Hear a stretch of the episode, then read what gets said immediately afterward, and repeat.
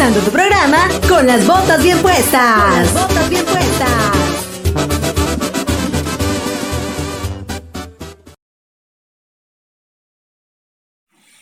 Hola, ¿qué tal amigos televidentes de Radio de Techitlán? El día de hoy nos encontramos en el set de grabación con Miguel Enrique Ortega Unilla, director de Protección Civil Municipal de Chinos La Puebla, que este día nos visita eh, y vamos a platicar sobre las prevenciones que el municipio eh, aplicará en los próximos días.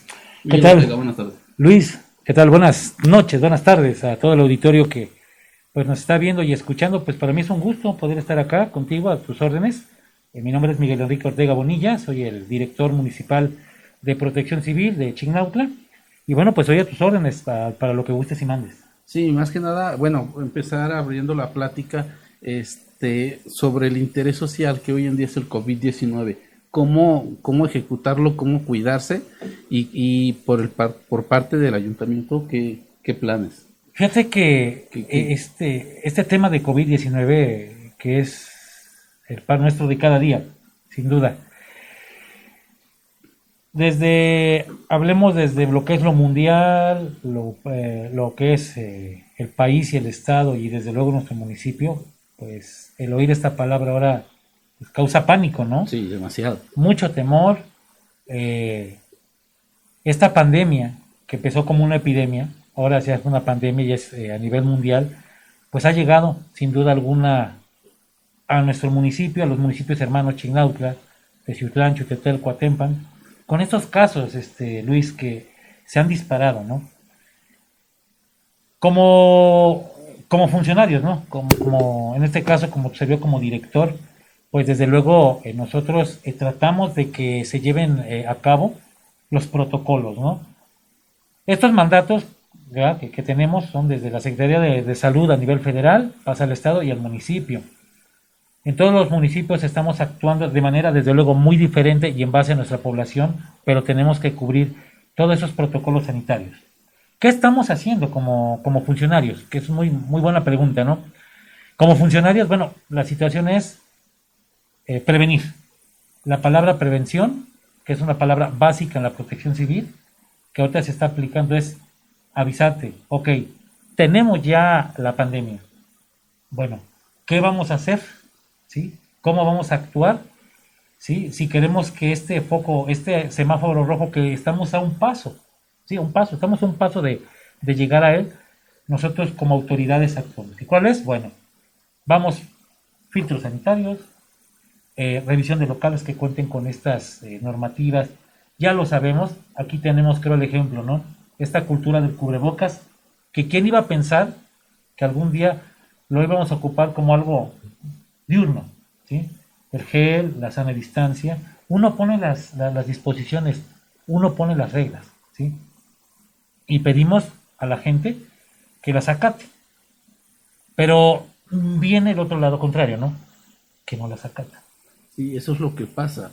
Perdón, Miguel. Eh, como tú dices, todo, es, todo lo tenemos al alcance de, la, de, las manos, como el gel, como el cubrebocas, y hay gente que sigue hermética ante este tema. Como director de protección civil, ¿qué, ¿qué, les podrías aconsejar a ese tipo de gente?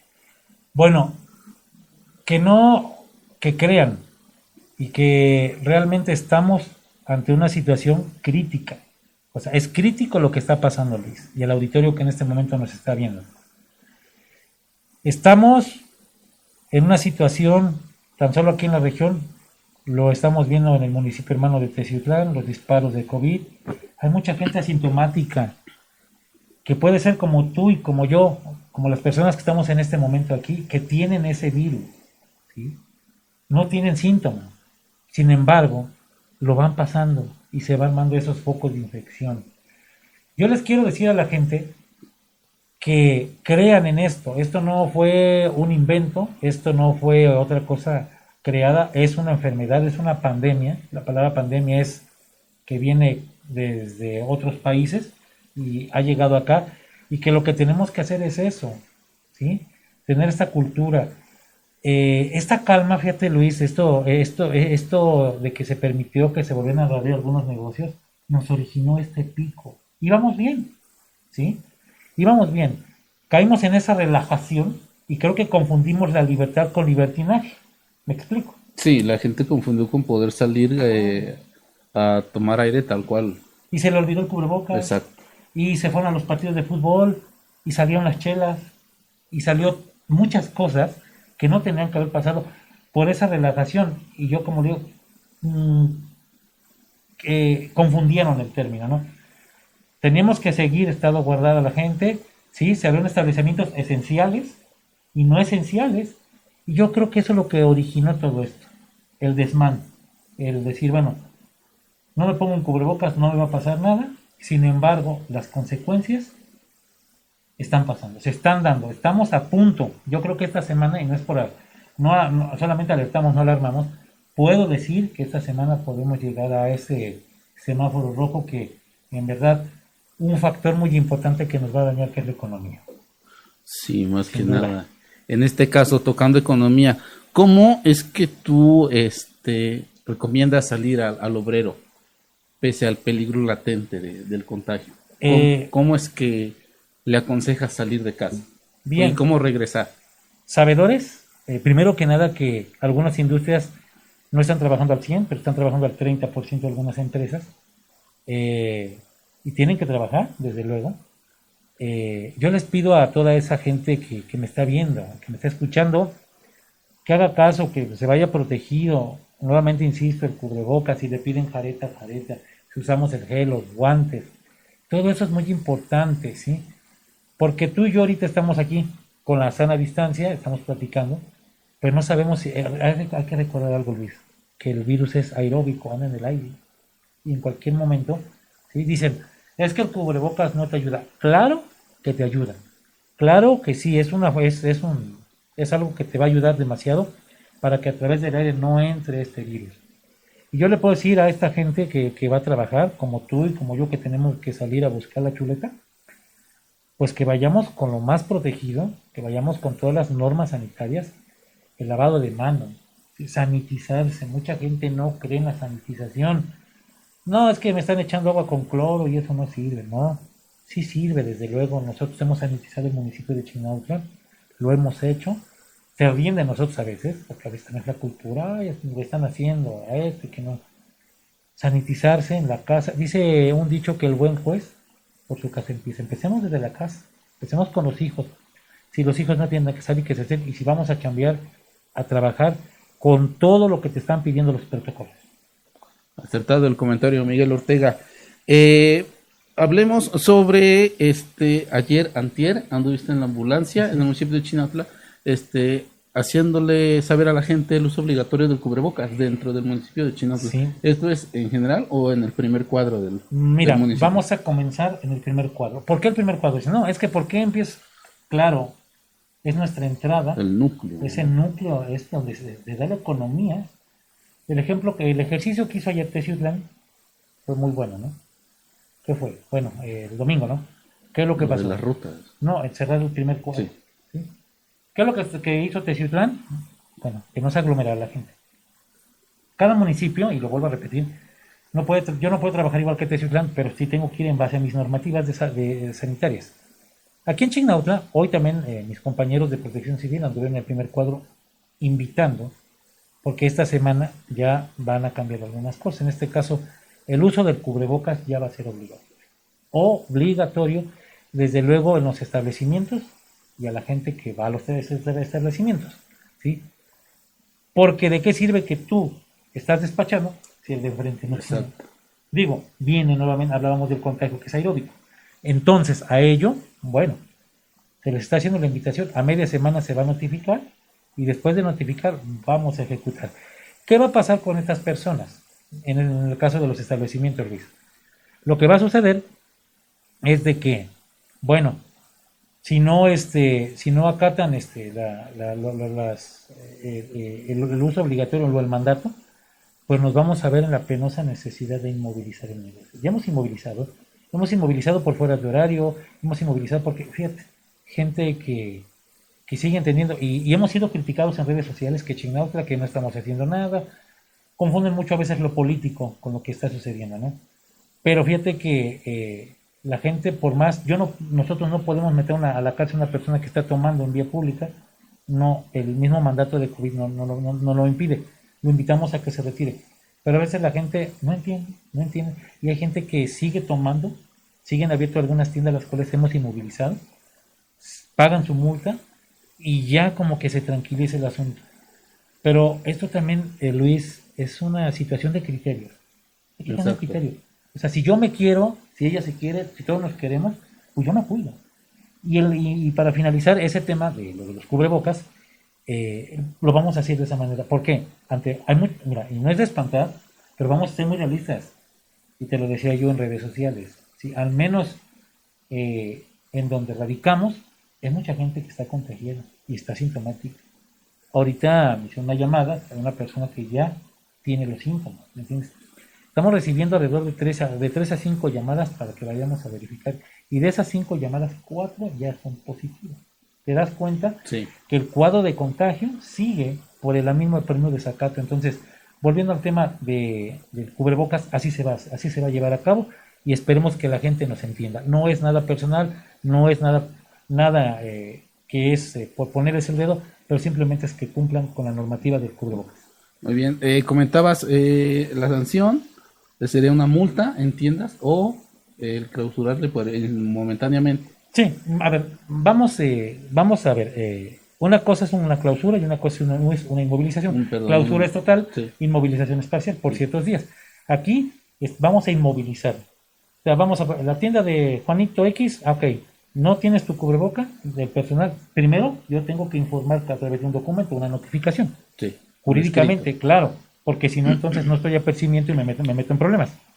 Yo voy a informar, voy a percibir. Una vez que ya funja el apercibimiento y me firmó, ah, voy el otro día, a ver, Juanito, ¿no tienes tu cubrebocas? Me firmaste que estabas enterado. Con la pena, vamos a proceder en movilización. Así estamos trabajando. Muy bien. Ahora, ¿qué pasa si el ciudadano se le encuentra sin cubrebocas en la calle? Bueno, en este sentido, aquí también hay algo muy importante que la gente va. Nosotros no vamos a, a multar o a encerrar, como en algunas partes, Poza Rica, ya sabes de cuánto es la multa, ¿no? Casi mil pesos por, porque la gente no traiga cubrebocas. Son legislaciones diferentes, Veracruz es una cosa, la, legis- la legislación de Puebla es otra y el municipio es otra. Vamos a sugerirle, ¿sí? ¿Y sabes qué va a pasar, Luis? Y ya lo estamos viendo en China, que no sé si ayer te vi en la zona centro, ya antes no había mucho, ahora estamos viendo que la gente poco a poco se está culturando usarlo. Sí, Dado de que al ver que si, por ejemplo, a las personas que, que despachan tienen cubrebocas y al decirle al, en este caso al consumidor, no le voy a despachar su kilo de longaniza si no, si no va por un cubreboca, pues se va a sentir obligado a hacerlo. Esa es una forma también. No, mm, a ver, eh, no vamos a multar a la gente civil. Es una forma de hacer un cerco para que la gente al ver, si ya los de la tienda dicen, sabes que no te, como en, en las conocidas tiendas que están en las noches, ¿no? Sí. Que vas a, a, sabes que cubrebocas o no te despacho. Entonces, así va a pasar. ¿Sabe qué, señora? No le despacho su kilo de longaniza o su pan si no trae su cubreboca. Y en la entrada va a estar el, el letrero de obligatorio cubreboca. Entonces, de esa manera nosotros vamos a, a empezar a que la gente se aculture. Ya se está logrando, Luis. Ya lo estamos haciendo, pero necesitamos cerrar filas con este tema. Muy bien. Este, para cerrar, última pregunta. ¿Se implementarán cercos de sanitización en las entradas de Chitlana Tempa? ¿Vamos ¿En a días? hacerlo? Sí, claro que sí. Que mira, una humilde opinión. Los cercos sanitarios son buenos, sí, sin duda, pero eh, sentimos más, en este caso, las acciones de sanitizar mejor el primer cuadro, ¿sí? Porque, ¿qué pasa? Los hemos hecho, hemos puesto filtros sanitarios en el arco sur, en el área que nos pertenece, en el puerto, ¿sí? Y sí, vaya, es, es eh, eh, resulta, pero por ejemplo el cubrebocas, yo lo veía, les pedía el cubrebocas y por acá pasaban el cerco Y y, se lo pasen quitan. y se lo quitan, así, y ahí van.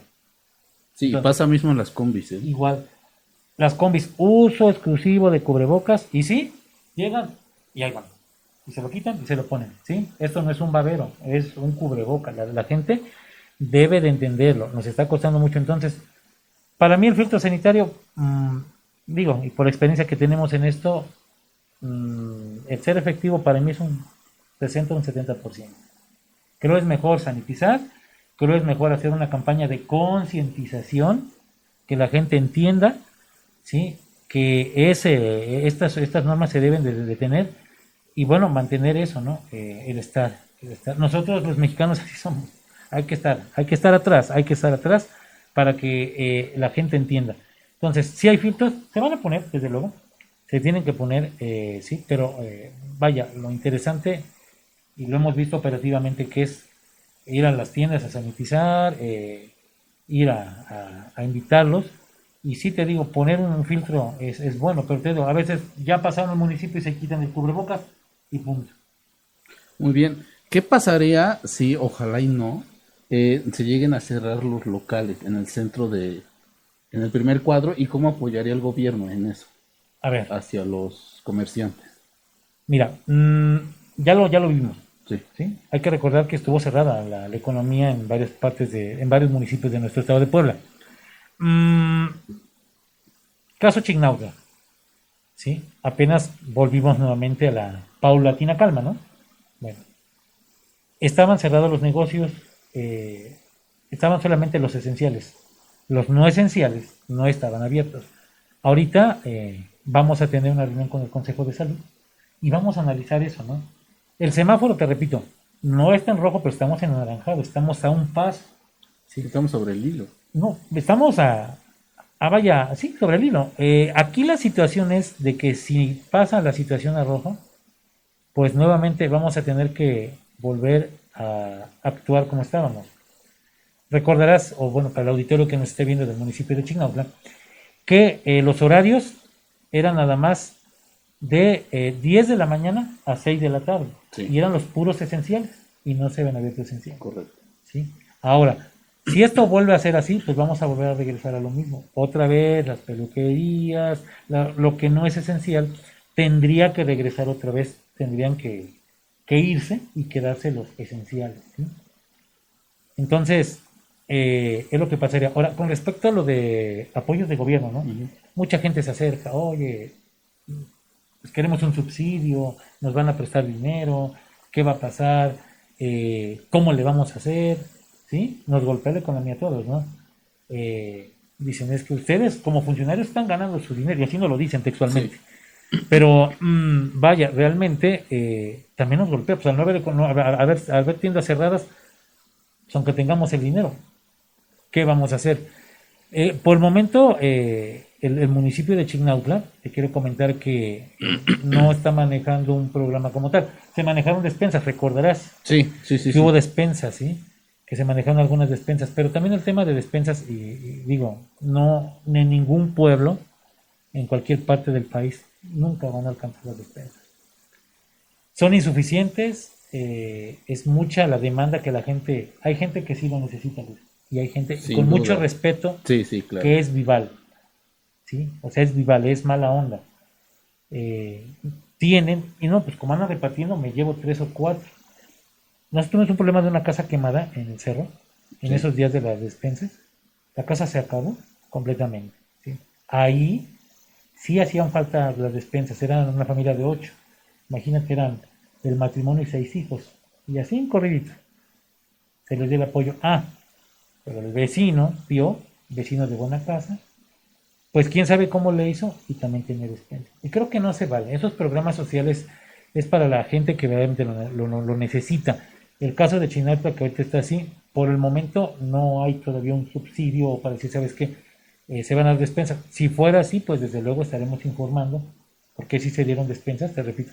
Y si se vuelve a venir otra, pues otra, otra, eh, otro programa de despensas, con muchísimo gusto te lo haremos saber y decir cómo va a ser la temática para que no pasen pues desórdenes, que a mí, por qué le mandaste y a mí no, o porque a veces co- se politizan esas despensas, ¿no? Y no debe de ser así. Yo siempre he dicho que en tiempos de pandemia, y lo, lo, vuelvo a reiterar, no podemos politizar, no podemos jugar con esto. Verdaderamente, si se llegan, si, si llegan a, darse este, este programa, se le va a dar la gente que verdaderamente lo necesita y desde luego estaremos informando oportunamente a tu medio. Correcto, Miguel, Miguel este, Ortega Bonilla. Estuvo con nosotros aquí en cabina Miguel Ortega Bonilla, director municipal este, de Protección Civil del municipio de Chignautla. Mi nombre es Luis Alberto Méndez Manuel Caprichoso. Nos despedimos. Gracias. Thank you.